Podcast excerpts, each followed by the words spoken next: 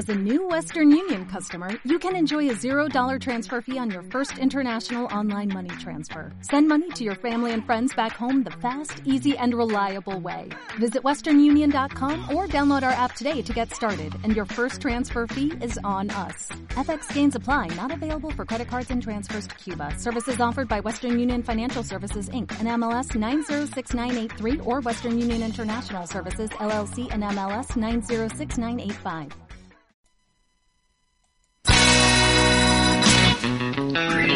Aquí comienza Filosofía.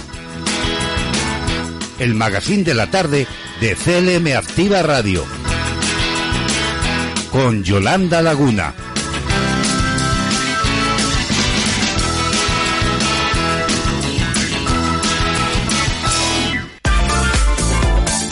Si vives en Toledo, si trabajas en Guadalajara, si estudias en Cuenca, si sueñas en Albacete o si te diviertes en Ciudad Real, estés donde estés y hagas lo que hagas, escucha CLM Activa Radio.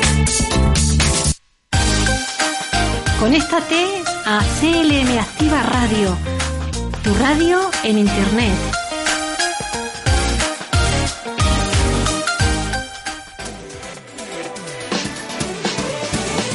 En tu casa, en el coche, en la oficina, en la montaña.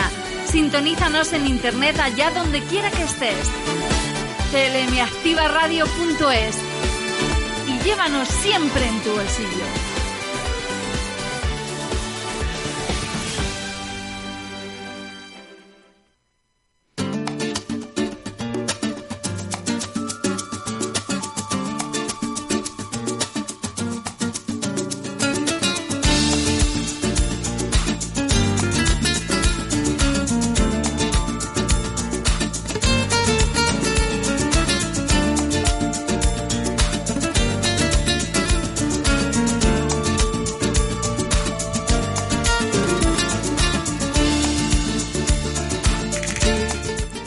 Buenas tardes, filósofos. Bienvenidos todos a Filosofía, el arte de ponerle pilas a la vida. Os saluda Yolanda Laguna, conductora de este magazine vespertino en CLM Activa Radio.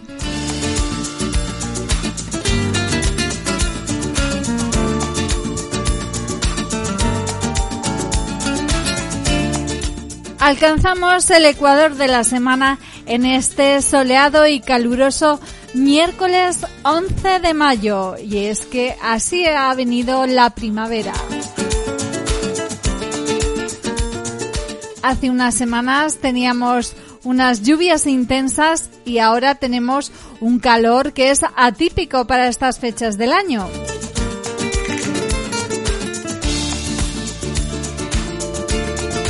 Aún así no deja de ser un día maravilloso. Son las 5 de la tarde y todo el equipo de personas que junto a mí hacemos este magazine diario, te agradecemos que nos elijas cada día para acompañarte.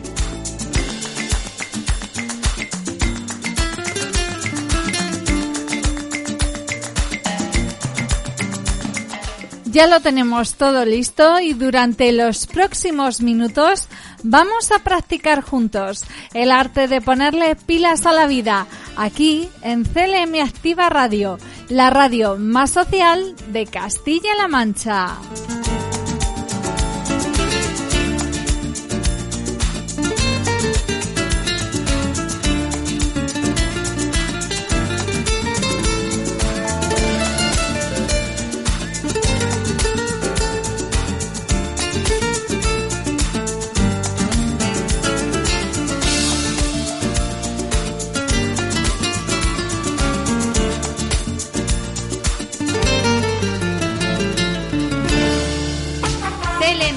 Radio, una radio de ámbito social hecha y pensada para ti.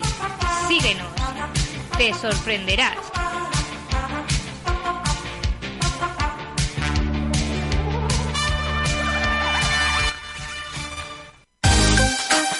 Conéctate a CLM Activa Radio, tu radio en Internet.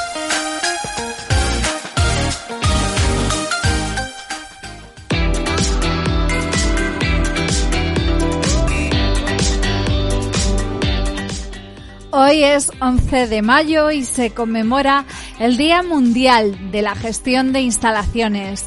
Anualmente se lleva a cabo un reconocimiento a la importancia de la contribución de la gestión de instalaciones y su impacto en la economía mundial.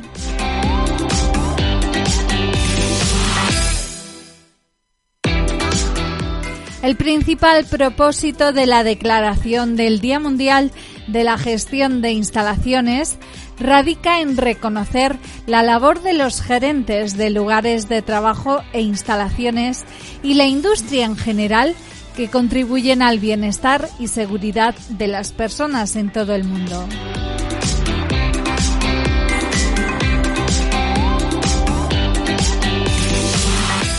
Por otra parte, se pretende visibilizar el perfil de la profesión de gestión de instalaciones en el correcto manejo y funcionamiento de edificaciones e instalaciones de diversa índole. Asimismo, destacar su influencia en la productividad, la seguridad y el bienestar de las personas en instalaciones y edificaciones limpias y seguras.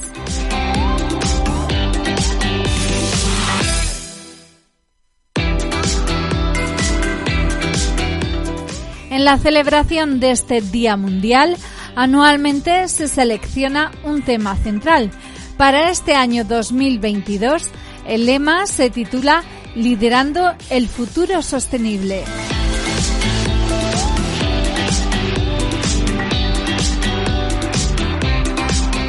Con ello, se destaca el regreso o retorno a los entornos e instalaciones con motivo de la pandemia, otorgando especial importancia a la salud y la seguridad de las personas que hacen uso de tales espacios.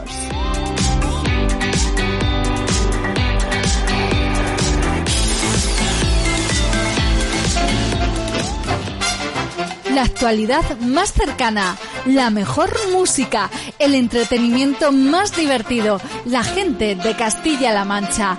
Todo lo que quieres lo tienes en CLM Activa Radio. Sintonízanos.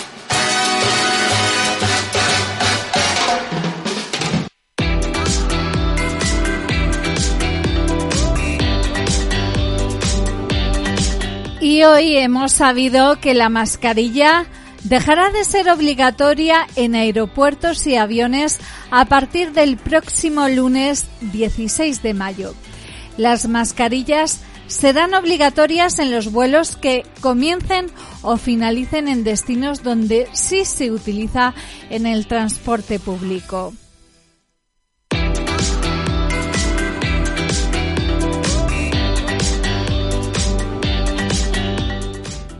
La Agencia Europea de Seguridad y el Centro Europeo para la Prevención y Control de Enfermedades han anunciado este miércoles que retirarán la recomendación de que las mascarillas sean obligatorias en vuelos y aeropuertos como parte de las medidas anti-COVID.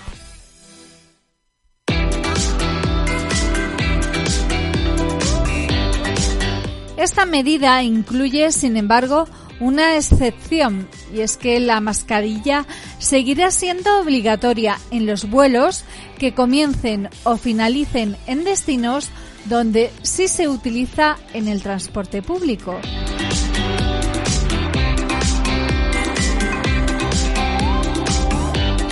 Según ambas organizaciones, la actualización del protocolo conjunto de seguridad sanitaria en la aviación tiene en cuenta la situación actual en relación a la pandemia, en particular los niveles de vacunación y de inmunidad adquirida de forma natural.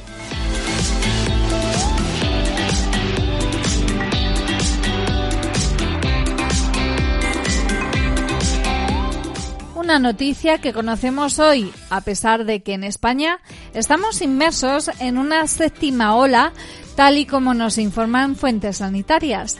Se están relajando las restricciones en vigor en lo que respecta al tráfico aéreo. Un momento en el que el número de contagios está creciendo y la incidencia acumulada también va en aumento. Cuestiones que hay que tener en cuenta a la hora de decidir individualmente si queremos quitarnos o no la mascarilla por nuestro bien, porque tal y como advierte la Organización Mundial de la Salud, la pandemia no ha terminado.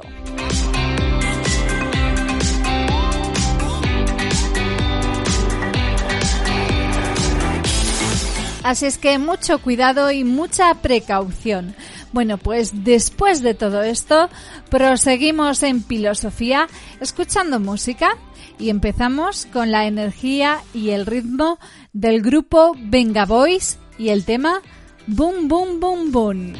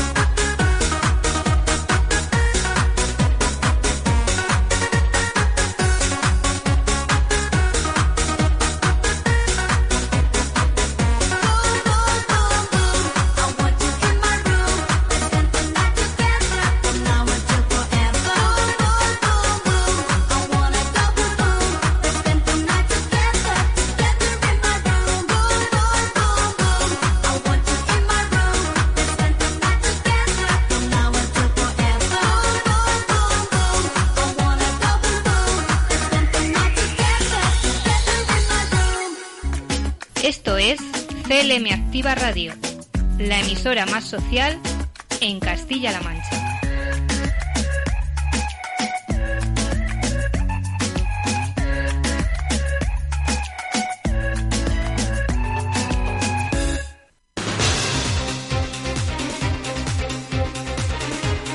Rozamos las cinco y cuarto de la tarde y es hora de adelantaros todas las propuestas que traemos a filosofía en este día.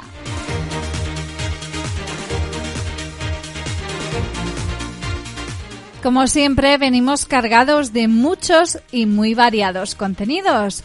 Una oferta muy completa para que nos dejes acompañarte durante los próximos minutos de la radio más social de Castilla-La Mancha. Para ti que nos escuchas, sintonizando www.clmactivaradio.es.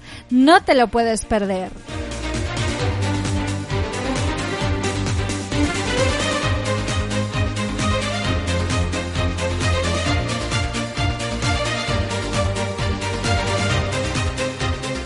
Lo siguiente es presentaros nuestro sumario en el que vamos a avanzar todos los contenidos que desarrollaremos en el programa de hoy.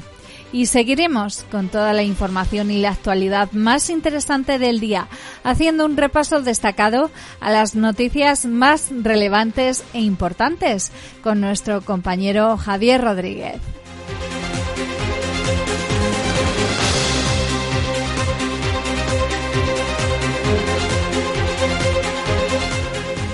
Tras la información llegan las variedades. Hoy tenemos una entrevista con Blanca Rubio Hernández, que es presidenta de la Asociación Madrileña de Lupus y que es la asociación anfitriona del Congreso Nacional de Lupus que se va a celebrar este fin de semana en Madrid.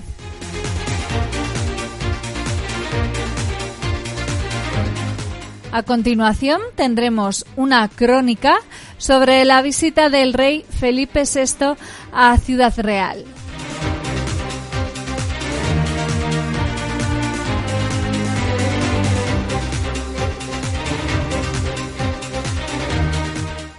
Contaremos con el testimonio en primera persona de Pilar Lucas, una, una, mujer afectada de lupus que además es presidenta de la Asociación Catalana de Lupus Eritematoso y vocal de recursos de la Federación Española de Lupus.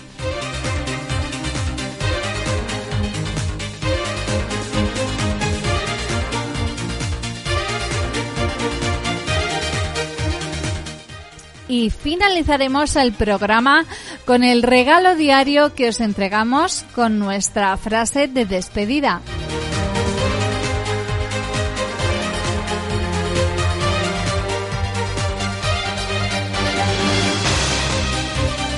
Sin duda alguna hemos puesto todo nuestro esfuerzo y buen hacer en preparar un programa muy interesante. Espero que estés dispuesto a descubrirlo con nosotros, que no te lo pierdas y que no desconectes de CLM Activa Radio.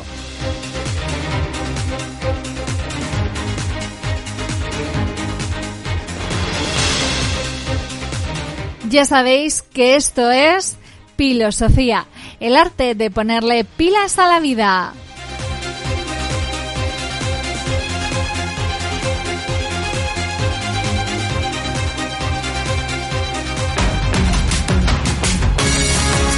Escuchas CLM Activa, la radio más social de Castilla-La Mancha.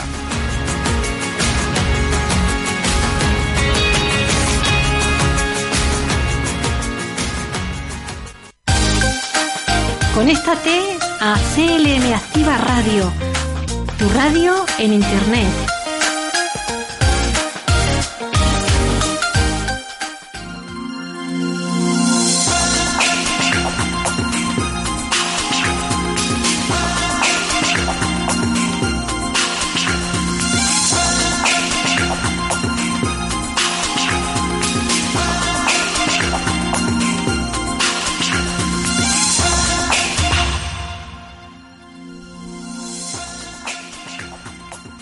Cargadito de noticias viene nuestro compañero Javier Rodríguez.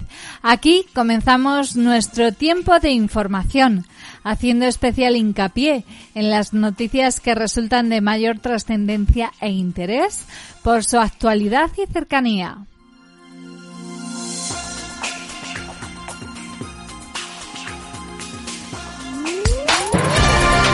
Servicios informativos en CLN Activa Radio con Javier Rodríguez. ¿Qué tal, Yolanda, oyentes del Filosofía? En este miércoles 11 de mayo, en esta tarde, vamos a repasar algunos de los asuntos más importantes de la actualidad. Ayer se inauguraba FENAVIN. Emiliano García Paje, presidente regional, eh, comentaba que se va a presentar la candidatura para la reelección como presidente de la Asamblea Europea de Regiones del Vino AREP. Y, de hecho, pediremos el apoyo de, de, FENAVIN para que eh, saquemos adelante la propuesta de, seguir, de seguir dirigiendo la Organización Europea del Vino. Acabo de registrar la candidatura para seguir presidiendo la, asociación. Además, también eh, ayer eh, anunciaba José Manuel Caballero que las instalaciones permanentes de FENAVIN van a contar con la aprobación del proyecto de la tercera fase del pabellón hemos aprobado el proyecto de la tercera fase, que se trata de 9.800 metros cuadrados, que va justamente en esa parcela que es un parking y que confío, presidente, que puedas venir la semana próxima a poner la primera piedra, porque las obras van a comenzar, tienen una duración en torno a seis meses, de manera que en el FENAVIN del 2023 estaremos inaugurando otros 9.800 metros cuadrados de superficie expositiva, lo que sin duda nos situará como la mejor oferta en cuanto a equipamientos de todo el sur de España para la realización de ferias y de eventos de este tipo. Esto ocurría ayer, hoy el presidente Pedro Sánchez se acercaba hasta Fenavín y presentaba el PERTE, la acción agroalimentaria que va a conllevar una importante ayuda al sector del vino y el agrícola. Y también en este caso, en este avance informativo, vamos a hablarles eh, sobre la redacción de la guía de la caza que se va a publicar en las próximas semanas. José Luis Martínez Guijarro, vicepresidente regional, explicaba que el objetivo último de esta guía es ayudar a cazadores y profesionales del sector cinegético en la ampliación y el manejo del reglamento general de la aplicación de la ley de caza de Castilla-La Mancha que fue aprobado el pasado 3 de mayo. Hace unos meses eh, aprobamos un nuevo reglamento de caza redactado en colaboración con el conjunto de actores que intervienen en este, en este mundo y ahora lo que estamos eh, planteando es la publicación de una guía práctica de la, para la aplicación de ese reglamento junto con la Fundación Artevisa, que es una fundación que engloba al conjunto del, sector, para que la gente pueda conocer las novedades y poder eh, aplicar ese reglamento con eh, absoluta normalidad y ayer se publicaban los datos de COVID de la semana del 2 al 8 de mayo. Sigue muy presente, la séptima ola sigue al alza. Castilla-La Mancha registra 2.750 casos por infección de COVID en personas mayores de 60 años por provincias. Toledo registra 793 casos, eh, Ciudad Real 735, Albacete 710, Cuenca 345 y Guadalajara 167. El número de hospitalizados en cama convencional es 382 y en UCI hay 9 personas. Y ayer se presentó presentaba Llama a la Vida, la línea 024 de atención a la conducta suicida. Esta línea es gratuita, accesible, inmediata, confidencial y estará atendida por personas expertas para dar apoyo tanto a personas que puedan tener conductas suicidas como a sus familiares y allegados.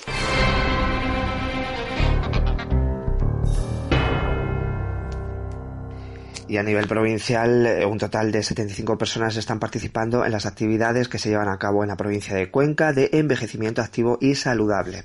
Formación sobre el manejo de las competencias digitales o técnicas de relajación forman parte de las actividades que se están llevando a cabo. Y el próximo viernes en Albacete, la Asociación de Amigos de Teatros Históricos de España va a recordar al actor Tony LeBlanc en el centenario de su nacimiento. El acto titulado Albacete no te olvida, gracias Tony, se va a celebrar en el Ateneo de Albacete a las 7 de la tarde con entrada libre. Se va a proyectar el documental El legado de Tony Leblanc, al que va a continuar una mesa redonda con Javier Galiacho, Tony Leblanc hijo y el cinefilo albacetense José Fidel López. Y calor, sigue haciendo mucho calor en Castilla-La Mancha, tenemos 32 grados de máxima en Toledo y Ciudad Real, en Guadalajara y Cuenca 30 y en Albacete 28. Van a, con este calor se van a levantar algunas mm, tormentas, sobre todo en las eh, media, en las cercanías de eh, la serranía de Guadalajara. En el resto vamos a seguir disfrutando de calor. Para disfrutar, ya saben, eh, la mejor programación y el mejor programa Filosofía continúa ahora con Yolanda Laguna. Mañana volvemos nosotros a las 12 para el avance informativo y a la una y media en nuestro habitual informativo 1330. Servicios informativos en CLM Activa Radio con Javier Rodríguez.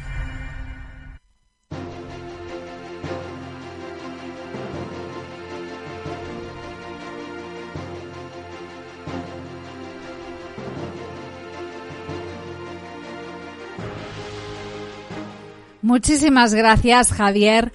Aquí terminamos nuestro espacio de noticias. Les emplazamos a seguir informados con nosotros en próximas ediciones de informativos en CLM Activa Radio.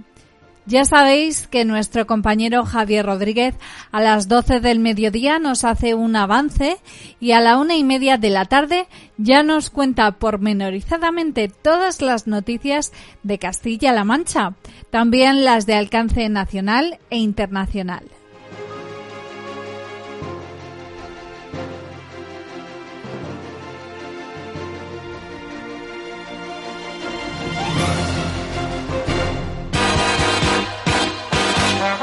Estás escuchando Filosofía,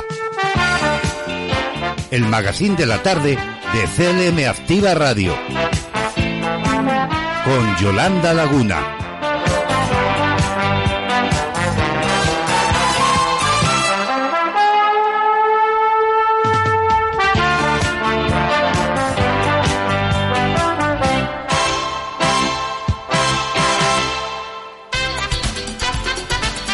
Sintoniza, escucha y disfruta. Esto es CLM Activa Radio.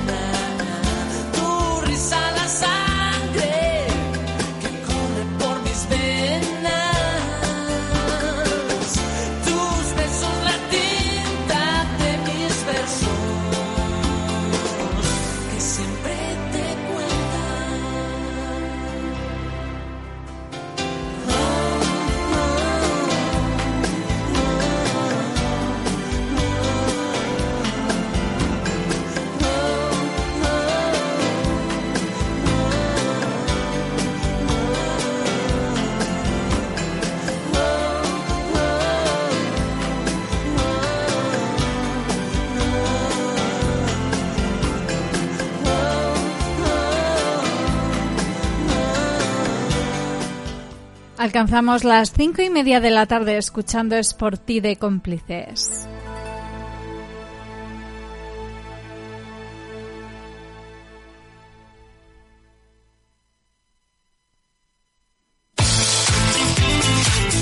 música, información, entrevistas, salud, cultura, gastronomía, tecnología, noticias y buena compañía. De lunes a viernes, de diez y media a doce de la mañana, de actualidad, actualidad. En Castilla-La Mancha Activa Radio, con Braulio Molina López.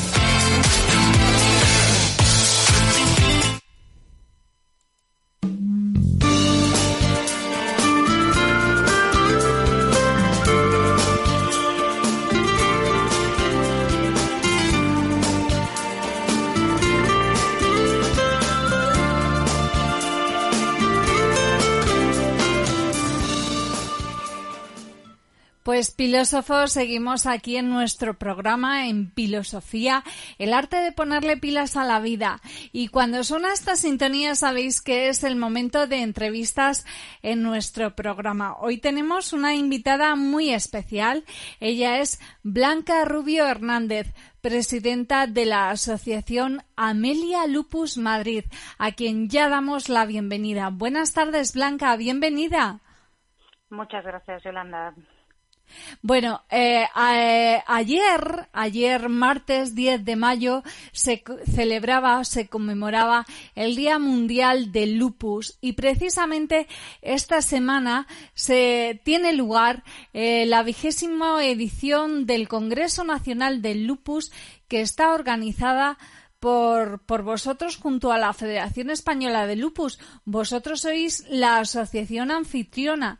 Cuéntanos, Blanca, ¿qué supone para Amelia la organización de este importante evento sanitario? Bueno, es una oportunidad muy importante para nosotros porque nos ayuda, aparte de a visibilizar lo que es la enfermedad de lupus, nos ayuda también a que las personas conozcan que en Madrid muy cerca de donde tienen su domicilio, tienen un grupo de personas que trabajan para que la enfermedad se conozca, para que cada vez tengan más recursos y para que tengan las respuestas a todas las preguntas que le van surgiendo cuando tienen un diagnóstico como este. Eh, ¿Cuántas personas han confirmado ya su asistencia a este vigésimo congreso? Bueno, pues la verdad es que hemos completado el aforo. Nosotros nos postulamos para el congreso en el año 2020 pero con la pandemia se tuvo que retrasar hasta este año, que por fin se va a celebrar en el auditorio del Caixa Forum este fin de semana, como decías. Y bueno, pues la, demanda ha sido muy alta, el interés ha sido fantástico y hoy precisamente, que hoy es el Día Mundial del Lupus, hemos cerrado lo que son las inscripciones para que, bueno, para garantizar que todo el mundo tiene su asiento en este gran, en esta gran ocasión. Y además creo que eh, en el Congreso van a participar, se van a abordar una gran diversidad de temas muy interesantes para los pacientes, para los familiares. Van a asistir importantes doctores que van a tener cosas que contarnos muy interesantes sobre la enfermedad y no hay que perder detalle. Cuéntanos, ¿cuál es el programa del Congreso? Bueno, nosotros hemos preparado como dos niveles, ¿no? Entendemos que las personas que viven con una enfermedad de lupus tenemos que diferenciar las personas que acaban de recibir un diagnóstico con las personas que ya llevan una trayectoria, una serie de años viviendo con esta enfermedad. Por ello, el sábado vamos a empezar con lo que es un trabajo sobre todo lo básico que cualquier persona que recibe un diagnóstico de lupus debe de conocer y entonces vamos a hacer hincapié en toda la parte clínica pero también vamos a hacer en la parte social, en la parte emocional y sobre todo en la parte legal para cuando suceden eh, situaciones de que a lo mejor pues estás trabajando y puedes tener un problema de, de un despido o de que necesites tramitar una incapacidad o una discapacidad. El domingo, sin embargo, vamos más dirigidos a meternos más de lleno en las diferentes afectaciones orgánicas que puede producir el lupus. Entonces vamos a reflejar cuál es el tratamiento a día de hoy en un tipo de patología como es el lupus.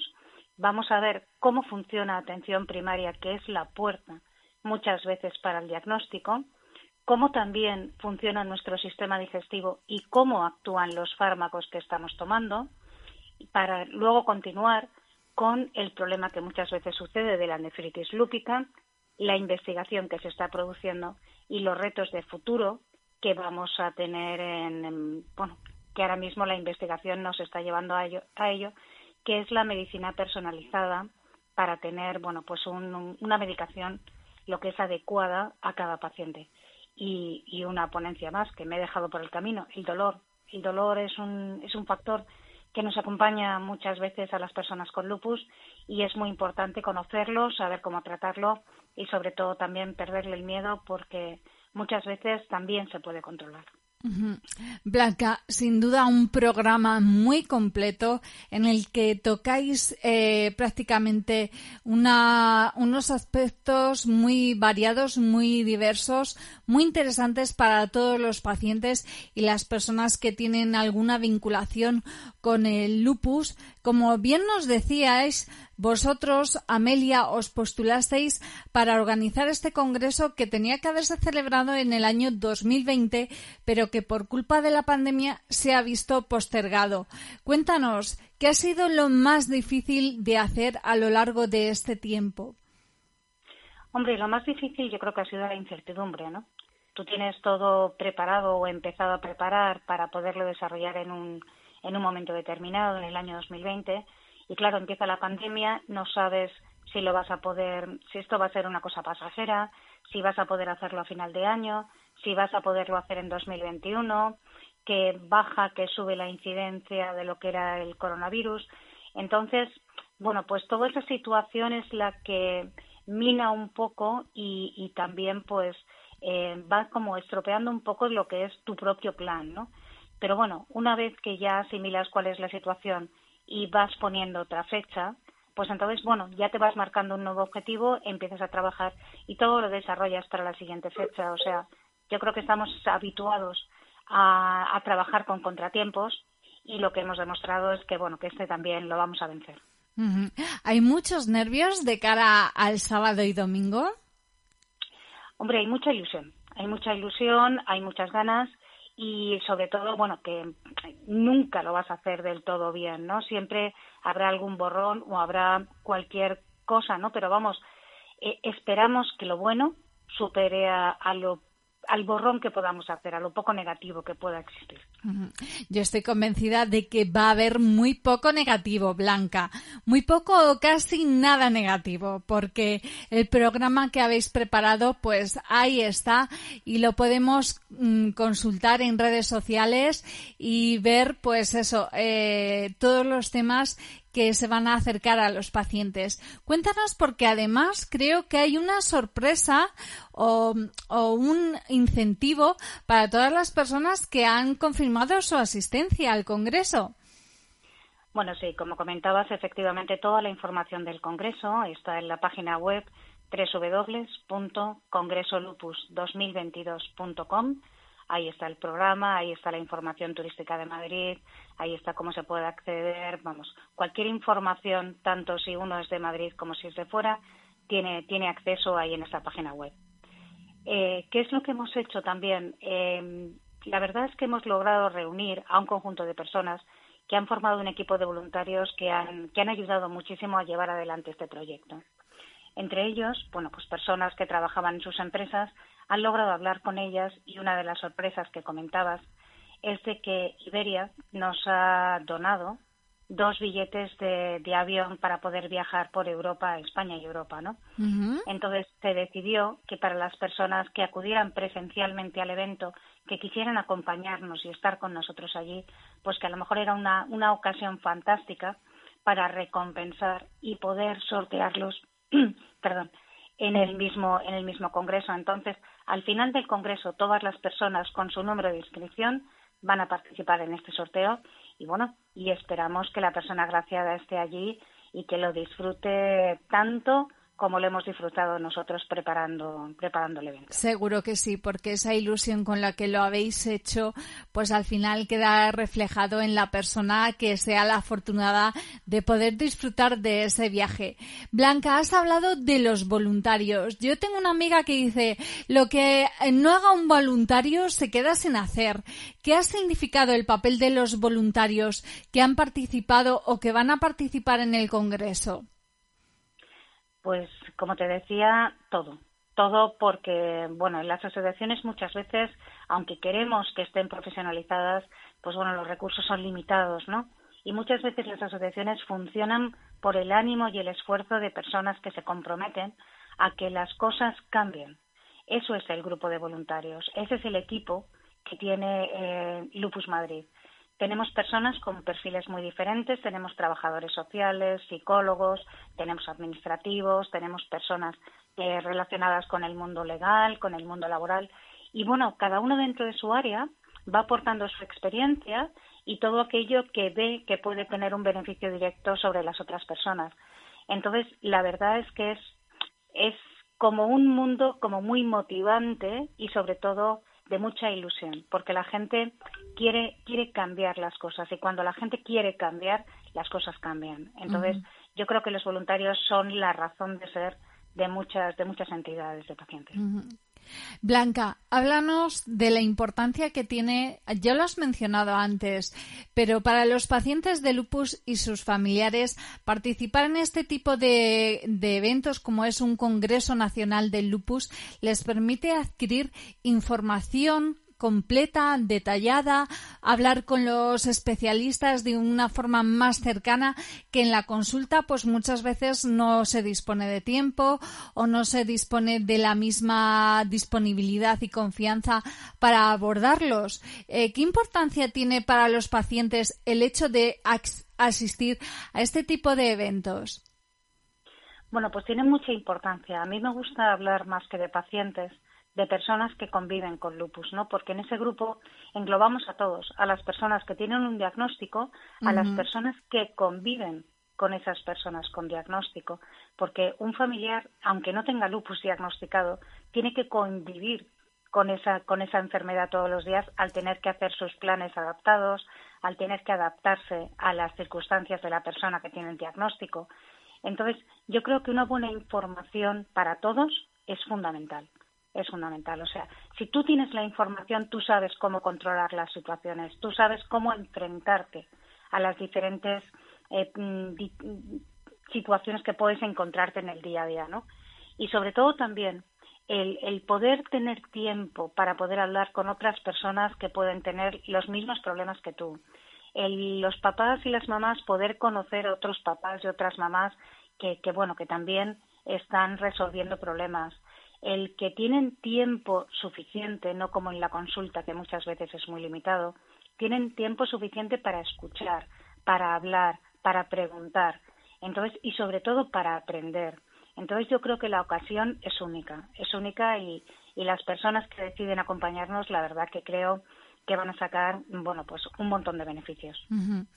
Eh, Blanca, no sé si opinarás igual que yo que, de que el perfil de los pacientes eh, ha cambiado, porque antes el paciente iba al médico, al hospital a consulta y era un paciente que se limitaba a recibir la información que le daba el médico especialista.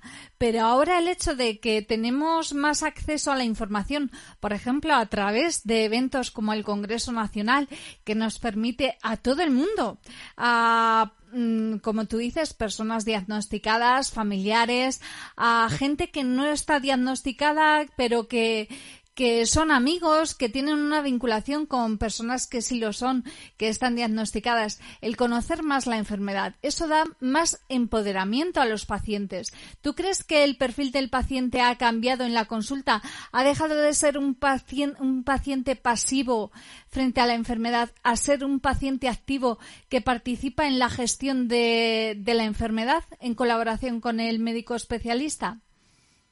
Bueno, ese es uno de nuestros principales fines el lograr que las personas tomen el control de su, de su vida, ¿no? de su propia patología y de que sean capaces de plantearle preguntas al médico, no solamente aceptar lo que les diga, o sea, como, como bien dices, lo que era la medicina paternalista que veníamos teniendo hasta ahora, pues ahora el poder preguntar, doctor, ¿por qué usted me manda este medicamento y no me manda este otro?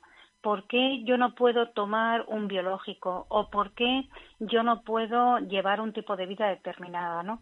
Yo creo que todo eso afianza mucho y ayuda mucho a que las personas sean capaces de enfrentarse y de poder sentirse incluidos en todo lo que es la vida, la vida normal, ¿no? O sea, la gente quiere llevar una vida laboral, la gente quiere llevar una vida social, la gente quiere poder vivir en prácticamente al mismo nivel que las otras personas, ¿no?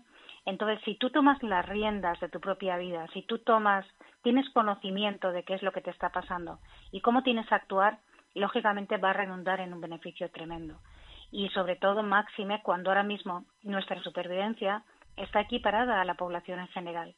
Antes teníamos una supervivencia de 5 o 10 años, pero ahora mismo no. Ahora mismo morimos de lo mismo que muere la población en general, que son problemas cardiovasculares. Entonces, ¿cuánta mayor razón para que las personas sepan cómo gestionar su enfermedad y sobre todo que tengan conocimiento de que pueden llevar una vida plena, es decir, pueden tener una familia, pueden desarrollar una carrera, pueden tener hijos. O sea, lo único que tienen que tener precauciones, pero como todos, como todos. Entonces, el conocimiento da el poder. Qué mensaje tan importante nos acabas de lanzar, Blanca.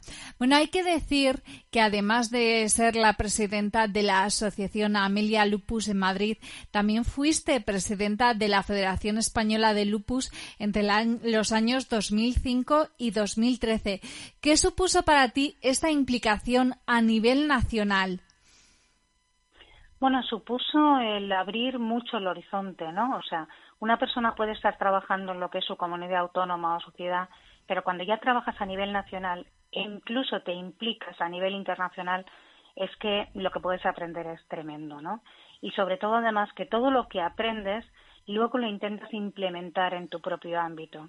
Entonces, es tan enriquecedor muchas veces que, que bueno, yo lo veo como necesario cuando una persona está implicada directamente en lo que es la gestión de, de una asociación como esta, el que no solamente vea lo que se hace en su zona, sino que hable con gente de fuera, que se relacione con otras personas para, para bueno, porque siempre va a recibir buenas ideas que, que van a beneficiar a todas las personas que están en contacto con ella. Pero actualmente eres presidenta de la Asociación Amelia Lupus en Madrid. Hablamos de la trayectoria de Amelia y de sus objetivos. Bueno, pues Amelia se fundó en 1996. Se fundó con un grupo de personas que, bueno, tenían un diagnóstico de lupus y que en aquella época no tenían ningún sitio a donde poder recurrir pues para conocer a otras personas o poder plantear pues respuesta a las, todas las preguntas que tenían. Gracias a ello empezó a funcionar la asociación con talleres, con seminarios y bueno, pues eh, hemos cumplido el año pasado nuestro 25 aniversario, ¿no? Que, que bueno, yo creo que es muy de celebrar porque muchas entidades se han quedado por el camino. Entonces, nuestros fines es em, fundamentalmente el que, bueno, todas las personas que tienen un diagnóstico sepan que hay una entidad, que hay un conjunto de personas a las que se pueden dirigir, a las que pueden plantear sus dudas, con las que pueden aprender eh, toda la información que necesiten, con las que pueden pues simplemente conversar, con las que pueden seguir aprendiendo y sobre todo entender que una vida plena es posible, ¿no? Entonces yo creo que ese es el, fin fundamental. Y luego aparte, si colaboramos con los médicos, colaboramos con los diferentes hospitales en, en Madrid y demás, pues siempre vamos consiguiendo mejoras y mayor participación de las personas con un diagnóstico en lo que son las consultas y con los médicos. Tenemos más implicación y, esa sensación de complicidad médico-paciente pues se va agrandando cada día. Blanca, vamos a poner un suponer. Eh, yo soy una persona que me acaban de diagnosticar el lupus y yo quiero acudir a la Asociación Amelia Lupus Madrid. ¿Dónde la puedo encontrar y qué recursos terapéuticos son los que me podéis ofrecer? Bueno, pues lo mejor es si pones, ahora que todo el mundo recurrimos a, Google para buscar todo, antes íbamos a las bibliotecas y, ya aquello ya se, se quedó para los mayores. Pues eh, simplemente es poner www.lupusmadrid.com y ahí está la información de nuestro contacto. Nos pueden mandar un correo electrónico, pueden contactar directamente al teléfono 665-588-718. Lo atiende mi compañera Elena, que es trabajadora social, y bueno, pues automáticamente lo que va a hacer es detectar cuál es la situación que le está planteando a la persona que ha hecho la llamada y la va a derivar a la persona que le puede orientar sobre ese problema que tiene. O sea, tenemos una persona, como he dicho antes, que es psicóloga, pues si necesita a lo mejor comprender lo que es la gestión de las emociones o tiene problemas a nivel de aceptación de la enfermedad o tiene, pues bueno, cualquier situación que implique lo que es el aspecto psicológico, rápidamente lo va a tener. En cuanto a recursos tenemos Elena porque ella pues estuvo trabajando en un equipo de valoración de la discapacidad y bueno, pues puede orientar sobre eso.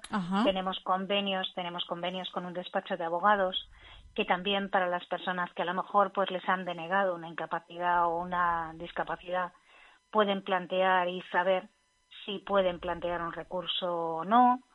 Eh, la verdad es que mm, tenemos diferentes servicios pero muy orientados a las dudas que nos puedan plantear los socios. O sea que siempre normalmente encontramos una respuesta para cada consulta que nos hacen. Ajá. Bueno, eh, lo estamos hablando que esta semana además, el 10 de mayo, es el Día Mundial, ha sido el Día Mundial del Lupus. Eh, vosotros, la Asociación Amelia Lupus Madrid, eh, como no podía ser de otra forma, también habéis tenido iniciativas para dar visibilidad al lupus. ¿En qué han consistido?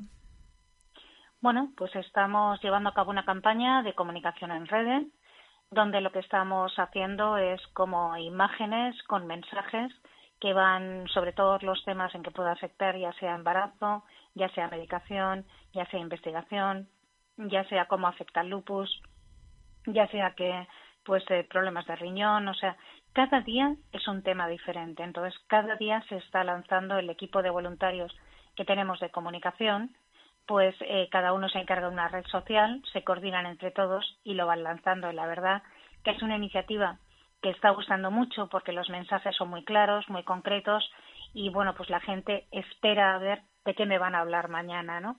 Con lo cual, bueno, pues la expectativa y, y la curiosidad pues ayuda bastante también a que, a que conocimientos se vayan asentando en las personas. Blanca, Asociación Amelia Lupus Madrid, como bien nos has explicado, lleva una trayectoria consolidada de 25 años de entrega y dedicación a las personas vinculadas con el lupus. Cuéntanos qué proyectos de futuro tenéis de cara, pues eso, a los próximos años. Bueno, pues ahora mismo, como he comentado antes, ese ya es nuestro año 26. Lo que estamos queriendo es que cada vez las personas tengan una mejor información y una mayor formación. Lo que estamos haciendo es eh, preparar diversos talleres sobre diferentes aspectos para que las personas puedan conocer más cómo les afecta su lupus. Y aparte también, pues queremos que a la misma vez que estamos demandando esa investigación queremos aumentar lo que es la participación de los pacientes en los ensayos clínicos. Queremos que, la gente conozca cómo se desarrolla un ensayo clínico, qué pretende, olvidar la idea de cobaya y sí de, tener en nuestra mente que si nosotros queremos que las cosas cambien, somos motor de cambio. Es decir, tenemos que hacer, tenemos que participar en ese cambio. ¿Y qué mejor manera de participar que participar en los ensayos clínicos, ¿no? Entonces, eh, lo que estamos haciendo es eh, contactos con diferentes eh, farmacéuticas que están, que están realizando estos estudios, también con investigadores que están llevando a cabo investigaciones pues muy interesantes, como ahora mismo una que ha habido que es a nivel genético, en la que están intentando saber, como no se conoce la causa de la enfermedad, si la predisposición genética de la que se está hablando es por alguna mutación en los genes o por qué se produce ese, ese desarrollo, ese debut de la enfermedad, ¿no? Entonces, bueno, pues si hacen falta muestras, si hacen falta eh, cualquier tipo de, de, colaboración que ellos puedan precisar y que nosotros podamos aportar, pues estamos, estamos ahí colaborando y sobre todo también el trabajar mucho en equipo con otras patologías y sobre todo, pues bueno, muy relacionadas con nosotros, lo que son patologías de carácter autoinmune, para ver si hay marcadores comunes que puedan facilitar lo que es un diagnóstico y que se pueda producir en un menor corto plazo. Sabiendo los marcadores, la investigación va a ir mucho más a lo que es un objetivo diana, ¿no? Y lo que pretendemos es de que los medicamentos que se hagan cada vez tengan menos efectos secundarios, sean más efectivos y a la misma vez sean más cómodos de tomar. Está claro, Blanca, que la investigación, el desarrollo y la innovación son los factores clave para abordar de manera futura el tratamiento de las enfermedades autoinmunes, como es el caso del lupus, además de otro tipo de enfermedades. Eh, Blanca, en este sentido, porque es una iniciativa vuestra, sin duda loable, muy importante, la de mm, promocionar la investigación en este sentido. Eh, ¿Tenéis ayuda de otras administraciones públicas? Porque para una asociación eh, regional eh, debe ser muy complicado. Es muy complicado, muy complicado. Por eso mismo hay que buscar sinergias con otras personas, con otras entidades. Y uno de los proyectos que ya nos planteamos en el año pues 2016, fíjate, que bueno, realmente era una idea que vino más de antiguo, pero en el 2016 nos sentamos delante de una mesa y decidimos crear una entidad en la categoría de fundación para efectivamente poder ser más atractivo a posibles patrocinadores y a poder conseguir pues bueno una, una acción más directa sobre el, el fin que perseguíamos ¿no? en el año 2018 fuimos registrados además precisamente un 10 de mayo ¿eh? El Protectorado de Fundaciones nos registró como fundación la Fundación Inmunes y, y bueno, pues desde este año venimos colaborando con varias entidades precisamente para promocionar ese trabajo coordinado y poder trabajar con centros de investigación en lo que es, pues bueno, todo el estudio de las patologías con carácter autoinmune. Blanca, ya para ir concluyendo, eh, no sé si tienes alguna reivindicación para hacer de cara pues eso al trabajo de la asociación de la Federación Española del Lupus. Qué se puede hacer para mejorar por los pacientes hombre yo creo sobre todo que es que, nos conozcan no o sea hay muchas veces que las personas piensan que una entidad de pacientes realmente mm, no está haciendo actividades que vayan a mejorar lo que es la calidad de vida, sino que simplemente se reúnen y hablan de la enfermedad. Actualmente nada más lejos de la realidad. O sea, actualmente somos personas con unos perfiles y una formación que, bueno, que nos está haciendo ese cambio del que hablábamos. Entonces, eh, simplemente si somos muchos, seremos visibles. Si somos pocos, iremos dando pasos, pero, pero lo seguimos dando más despacio. Si las personas que tenemos un tipo de patología como esta nos unimos y planteamos nuestras, nuestras reivindicaciones, qué es lo que queremos y cómo queremos que cambien las cosas, seguramente que, que bueno, que lo vamos a lograr. La unión hace la fuerza.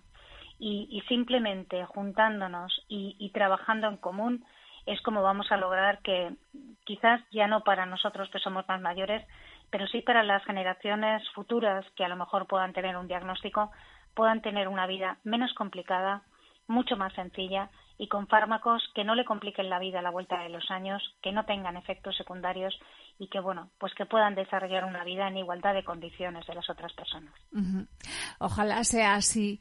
Blanca Rubio Hernández, presidenta de la Asociación Amelia Lupus de Madrid, te agradecemos tu participación en nuestro programa y te deseamos muchísima suerte en el Congreso Nacional del Lupus que tiene lugar este fin de semana en Madrid y que vosotros sois los anfitriones de él.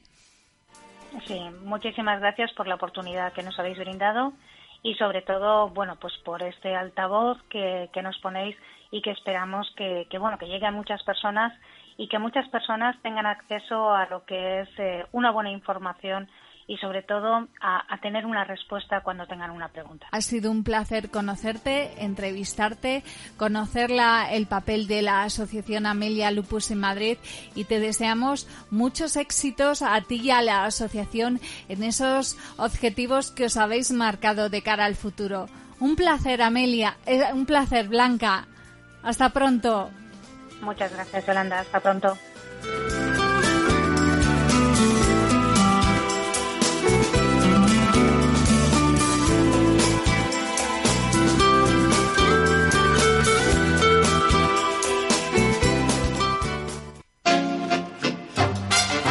la actualidad más cercana, la mejor música, el entretenimiento más divertido, la gente de Castilla-La Mancha. Todo lo que quieres lo tienes en CLM Activa Radio. Sintonízanos.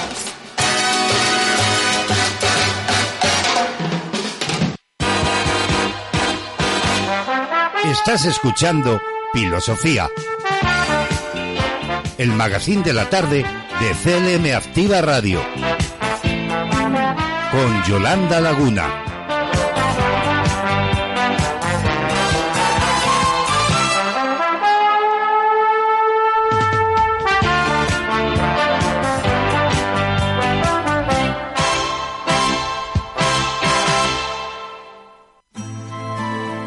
Y nos metemos de lleno en la última media hora del programa con Chayanne y su tema Pienso en ti.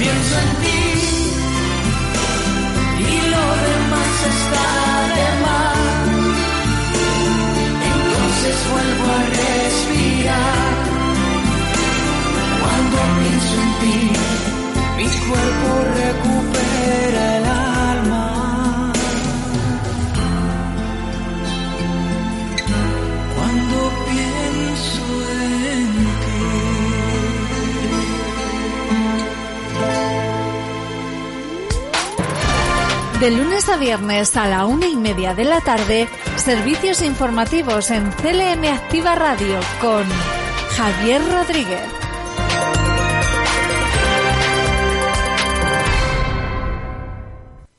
CLM Activa Radio, una radio de ámbito social hecha y pensada para ti. Síguenos, te sorprenderás.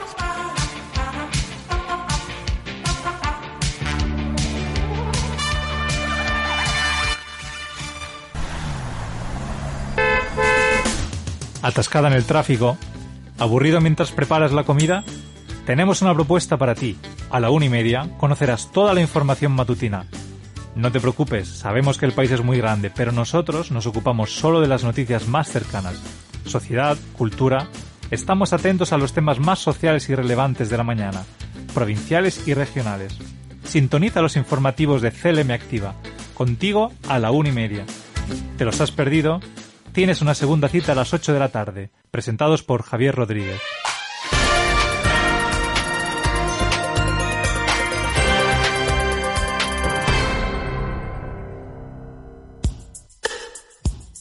Hay un lugar donde tienen cabida todo tipo de voces, las que cuentan sus historias más personales, aquellos testimonios que nos revelan curiosidades. Este es su sitio, el Boulevard de CLM Activa Radio. Carolina Sánchez y Verónica Paz nos acercan a través de sus micrófonos las historias más sociales. Vente a pasear por el Boulevard, los lunes a la una, en edición quincenal. CLM Activa, tu radio más social.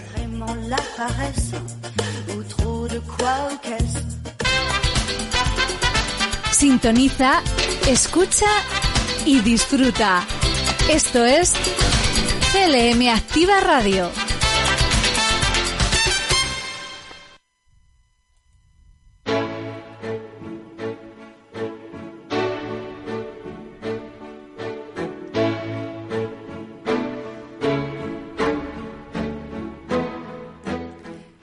El rey Felipe VI ha visitado Ciudad Real en conmemoración del octavo centenario del nacimiento del rey Alfonso X el Sabio.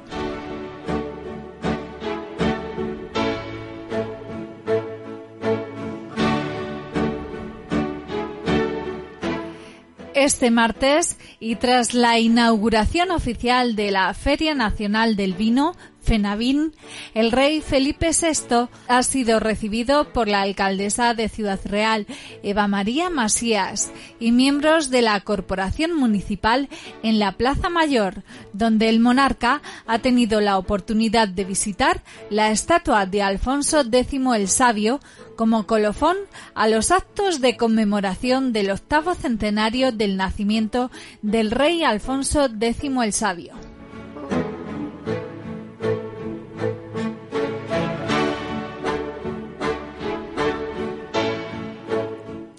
Nada más llegar a la plaza, la alcaldesa le hacía entrega del bastón de mando de la ciudad. El rey ha tenido una acogida muy calurosa por parte de la sociedad de Ciudad Real, como él mismo ha manifestado.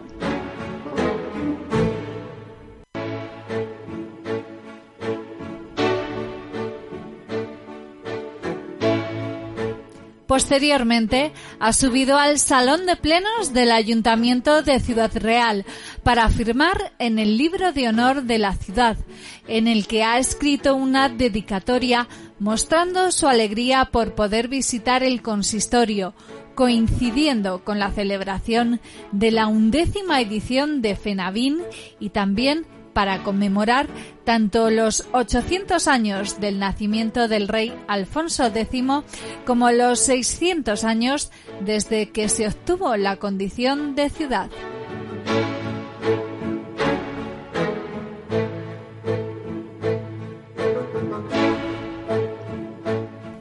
El rey Felipe VI añadía un saludo con todo afecto a todos los ciudadanos de Ciudad Real, como de la comarca y de la comunidad de Castilla-La Mancha, que con mucho cariño le han dado la bienvenida. Terminaba expresando su deseo por volver a la ciudad por muchos años.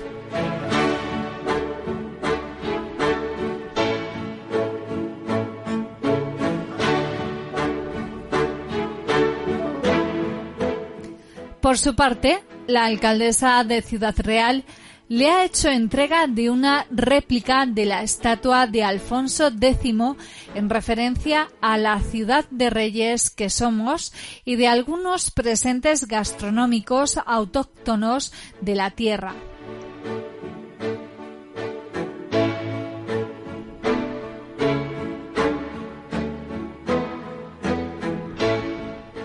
Finalmente, ha mantenido una amena conversación con la Corporación Municipal en la sala de exposiciones del Ayuntamiento de Ciudad Real.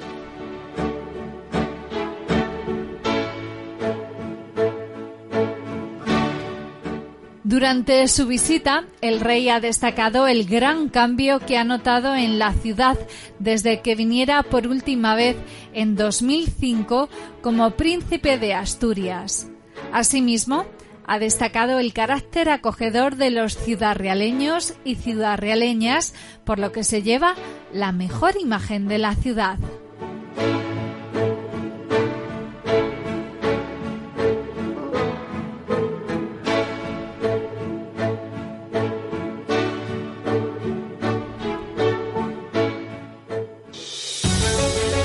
Los jueves a las cuatro y media de la tarde tienes una cita con Tere Poder Castillo y Nuestro Recreo, un programa que habla sobre distintos hobbies y aficiones y el tiempo que le dedicas. Media hora de entrevistas, música y datos curiosos. Tere Poder Castillo ya suena en CLM Activa, tu radio más social.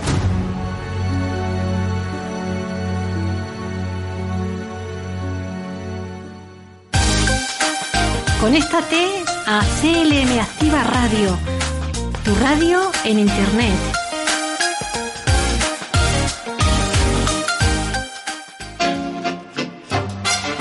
La actualidad más cercana, la mejor música, el entretenimiento más divertido, la gente de Castilla-La Mancha.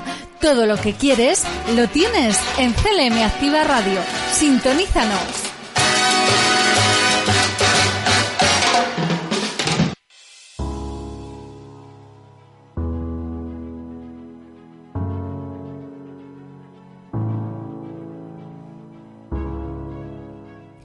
Continuación vamos a conocer el testimonio de Pilar Lucas, una afectada por el lupus y además vocal de la Federación Española de Lupus. De la Federación Española de Lupus.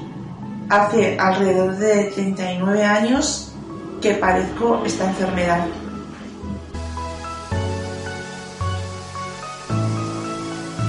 El lupus es una enfermedad automune sistémica en la cual tu organismo no lo reconoce como propio. Esto lleva a, en lugar de defenderte a tus órganos, los ataca. Puede atacar el corazón, el pulmón, los riñones, la piel, las articulaciones, la sangre, todo el conjunto de, lo que son los órganos. Y los síntomas que se suelen padecer en esta enfermedad es un cansancio extremo, fatiga, fiebre, pérdida de peso, eh, pérdida también del cabello. Y hay, se pueden distinguir tres o cuatro clases de lupus. El lupus eritematoso sistémico, que es aquel que ataca eh, a un órgano o a varios a la vez. El lupus cutáneo, que es el que normalmente ataca la piel, es agudo también. El lupus neonatal, que es el que tienen los, niños, y el lupus medicamentoso, que una vez que terminas de, tomar el medicamento, eh, desaparece.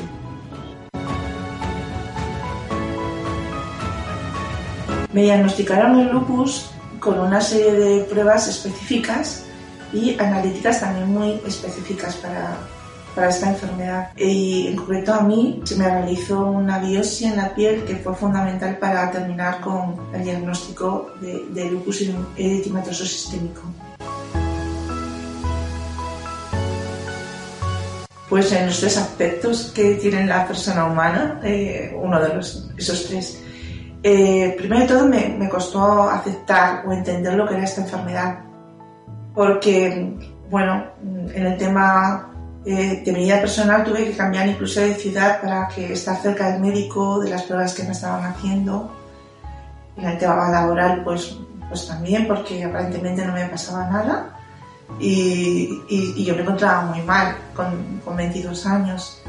El tema familiar tampoco sabía explicarle a, a mi familia qué era lo que me estaba pasando, eh, porque parecía que, que, me estaba pasando, uh, no, no, sabía, no sabía explicarlo. Y luego en el tema pues, de las amistades, en el tema social, pues mm, tampoco, al no saber lo que era esta enfermedad, pues ni yo misma me entendía. Parecía que me, que me la estaba inventando, que me cursan por brotes y tenía un cansancio y una hinchazón y no podía andar y demás, pues, pues para mí era muy bueno. Y sobre todo eh, el tema de las pruebas médicas y, y analíticas que me tenía continuas.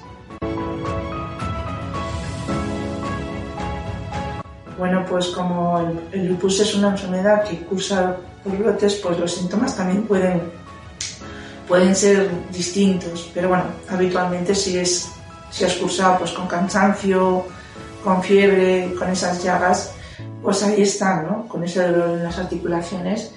Y como digo, eh, eh, no siempre el, brote de lupus es, es igual. Puede ser que, una persona tenga habitualmente grave porque tiene un lupus grave y otras que sean a lo mejor pues, pues más leve. En mi caso eh, me cursa sobre todo con cansancio, con dolor de articulaciones, hinchazón y a veces con llagas en la boca.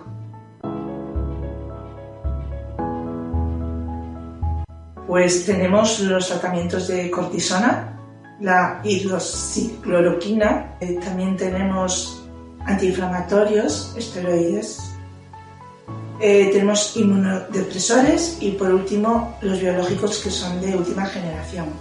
El tratamiento no siempre para el afectado de lupus es el mismo, depende de la enfermedad, eso lo, lo, va tratando uno con, con, su, lo va pactando uno también con su médico, porque es el que ve cómo está, si, si tiene que rebajar la, eh, la medicación al enfermo y, y luego es muy importante la asistencia al tratamiento que no hay ningún tratamiento que haga efecto si no te lo tomas.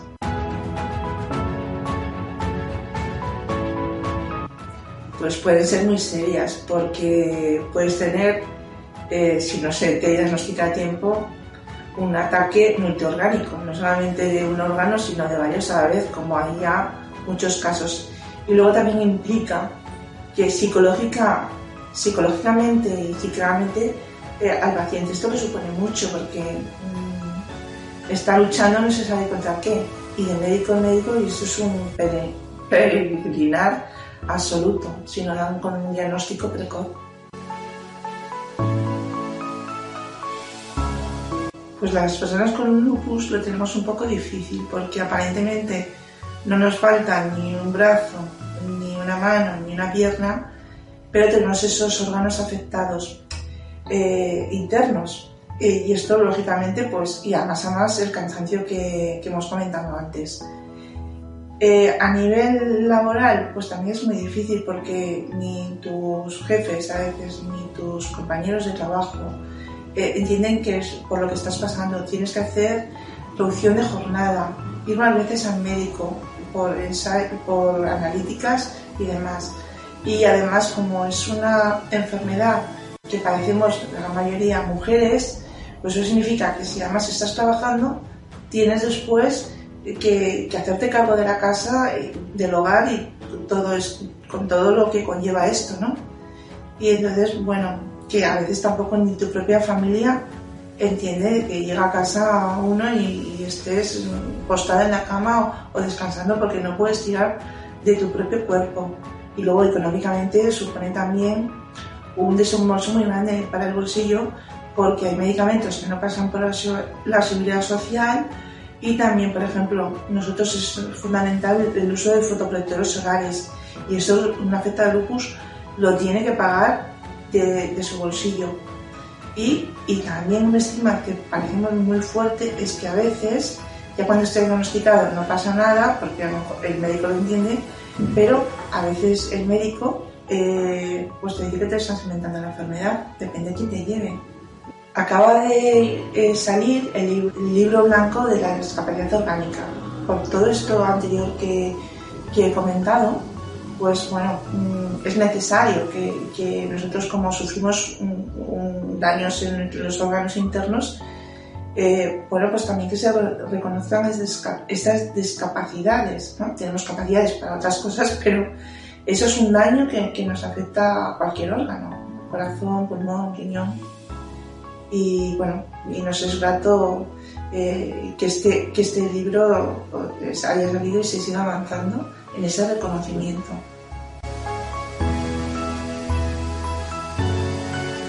Pues el lupus ahora mismo todavía es una enfermedad desconocida, gracias también a la labor de las asociaciones de, pacientes.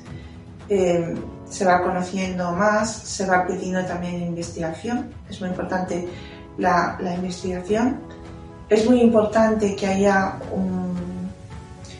eh, unidades y servicios multidisciplinares porque el lupus no solamente lo lleva a veces un médico, un reumatólogo, un internista, sino que como una enfermedad que afecta a otros órganos, tiene que haber equipos multidisciplinares, que haya eh, consultas entre ellos y demás, pero bueno, que el director de la empresa tiene que ser un médico a lo mejor solo, pero con todos estos especialistas.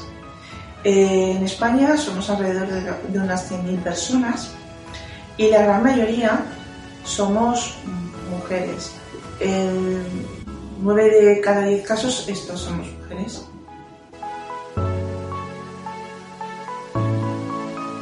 Bueno, pues la Federación de Lupus eh, aúna esfuerzo de, en este caso, 21 asociaciones que estamos ahora mismo en el territorio español. lo primero que hace es dar divulgación para que esta enfermedad eh, se conozca. También reivindica pues, esos tratamientos, esa investigación y sobre todo esto da, da apoyo a esas entidades para que ellas a la vez den apoyo al paciente y a sus familiares que también sufren eh, pues lo que es la enfermedad de lupus, que son eh, sufren esos daños colaterales de, vivir con una persona con una enfermedad autoinmune sistémica y crónica.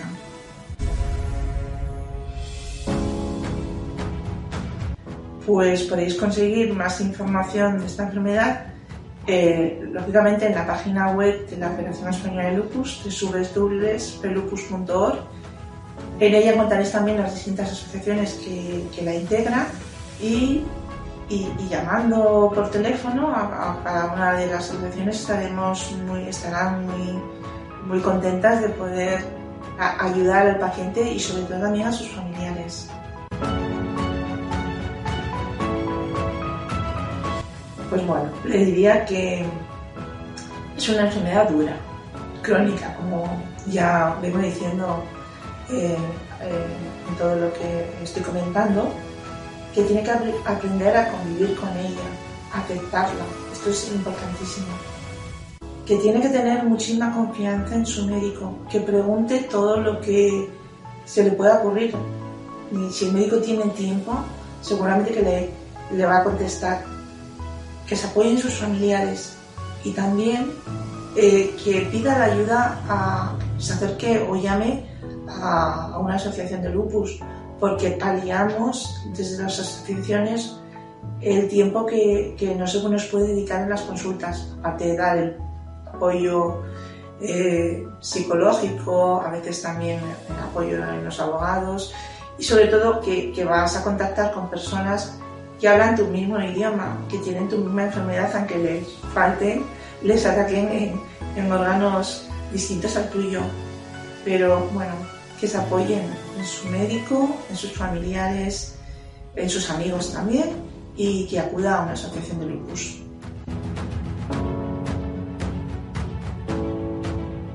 Pues me gustaría también que eh, transmitir de que el paciente con lupus o una enfermedad autoinmune eh, tendría que, que, colaborar también mucho en los ensayos clínicos.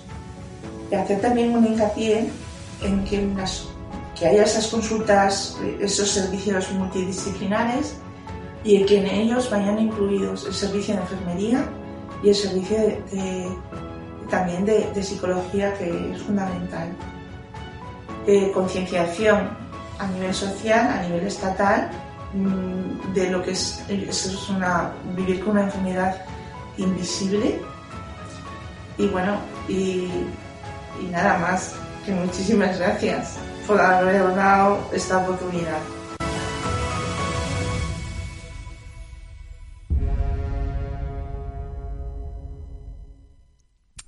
Pues ahí hemos escuchado muy importante, muy interesante el valor testimonial de Pilar Lucas, una afectada por el lupus, una gran mujer, una gran amiga. Pilar Lucas es presidenta de la de ACLEC, la Asociación Catalana de Lupus Eritematoso Generalizado y también además es vocal de recursos de FELUPUS, la Federación Española del Lupus. Afrontamos los últimos minutos de programa, ahora con un poquito de música. Dido, Here With Me.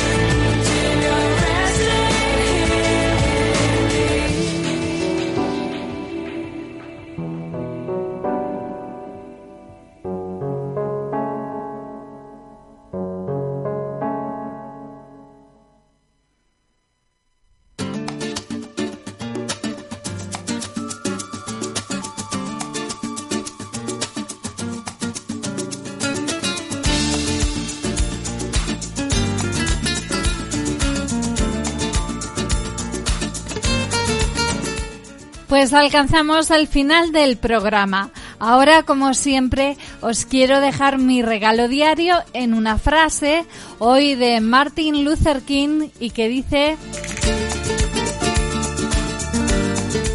Nunca, nunca tengas miedo de hacer lo correcto, especialmente si el bienestar de una persona o animal está en juego. Los castigos de la sociedad son pequeños en comparación con las heridas que infligimos a nuestra alma cuando miramos para otro lado.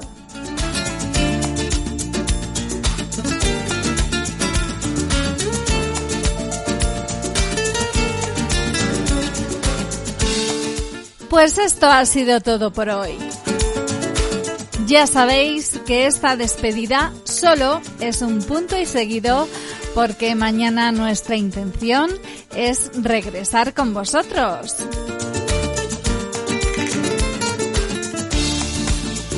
Pero por favor no desconectes, quédate aquí en sintonía porque la programación continúa en TLM Activa Radio. Muchísimas gracias por estar ahí.